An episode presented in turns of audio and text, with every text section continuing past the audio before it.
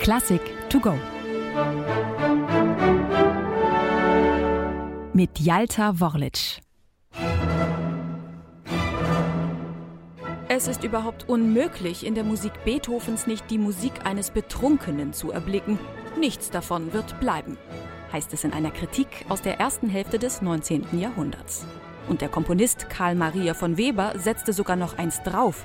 Beethoven habe in seiner siebten Sinfonie mit seinen Extravaganzen das Nonplusultra erreicht. Der Kollege sei nun gänzlich reif fürs Irrenhaus.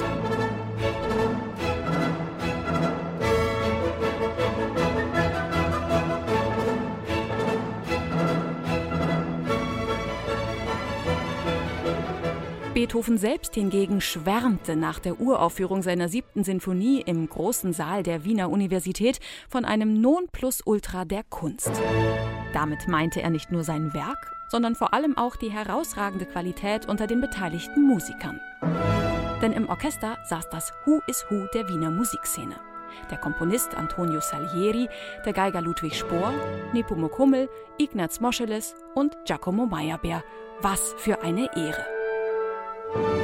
Es war aber auch ein besonderer Anlass. Bei der Uraufführung am 8. Dezember 1813 handelte es sich um ein Benefizkonzert zugunsten von preußischen und bayerischen Kriegsversehrten. Keine zwei Monate vorher waren Napoleons Truppen in der Völkerschlacht bei Leipzig geschlagen worden. Das Kriegsblatt hatte sich gewendet. Entsprechend patriotisch ist die Stimmung.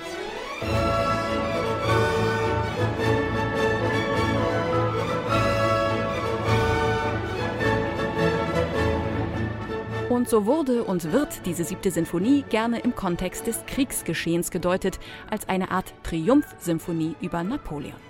Dabei hat Beethoven selbst ihr kein Programm vorangestellt, anders als etwa noch in seiner dritten Sinfonie, der Eroica, oder in der sechsten, der sogenannten Pastoralen. Und trotzdem drängen sich einem beim Hören der Musik vor dem inneren Auge Bilder auf. Im zweiten Satz denkt man unwillkürlich an einen Trauermarsch, wenngleich Beethoven den Satz mit Allegretto überschrieben hat und er also nicht zu langsam gespielt werden sollte. Anstelle eines Programms legt Beethoven jedem Satz der Sinfonie einen bestimmten Rhythmus zugrunde, aus dem heraus er die Musik entwickelt. Im zweiten ist es dieses unablässig voranschreitende Motiv, über dem sich die Melodien in all ihrer Schönheit entfalten.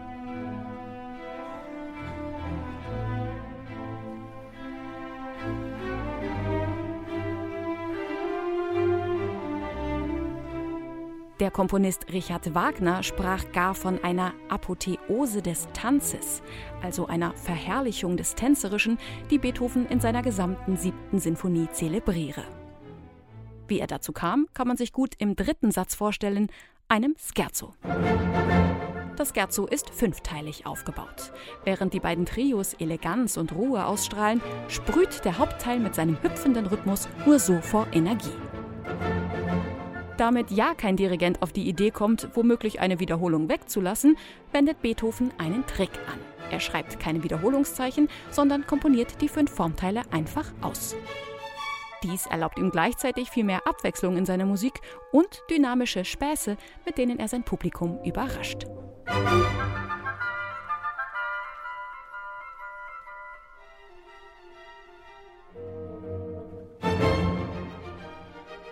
Und so führt Beethoven das Publikum mit viel Witz und Können musikalisch an der Nase herum. Ehe er dann im vierten und letzten Satz ein Finalfeuerwerk zündet. Als Grundrhythmus dient hier eine Drehfigur, mit der Beethoven Musiker und Publikum regelrecht schwindelig spielt.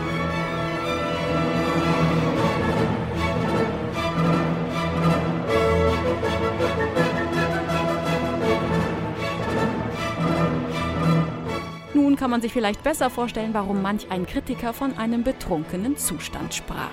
Wobei die Bezeichnung Feuertrunken in Bezug auf Beethoven viel passender gewesen wäre, denn mit seiner Musik entzündet der Komponist regelmäßig die Herzen des Publikums. Die siebte Sinfonie von Ludwig van Beethoven ist bis heute eine der beliebtesten Sinfonien überhaupt und wird diesen Status wohl auch nicht so schnell verlieren.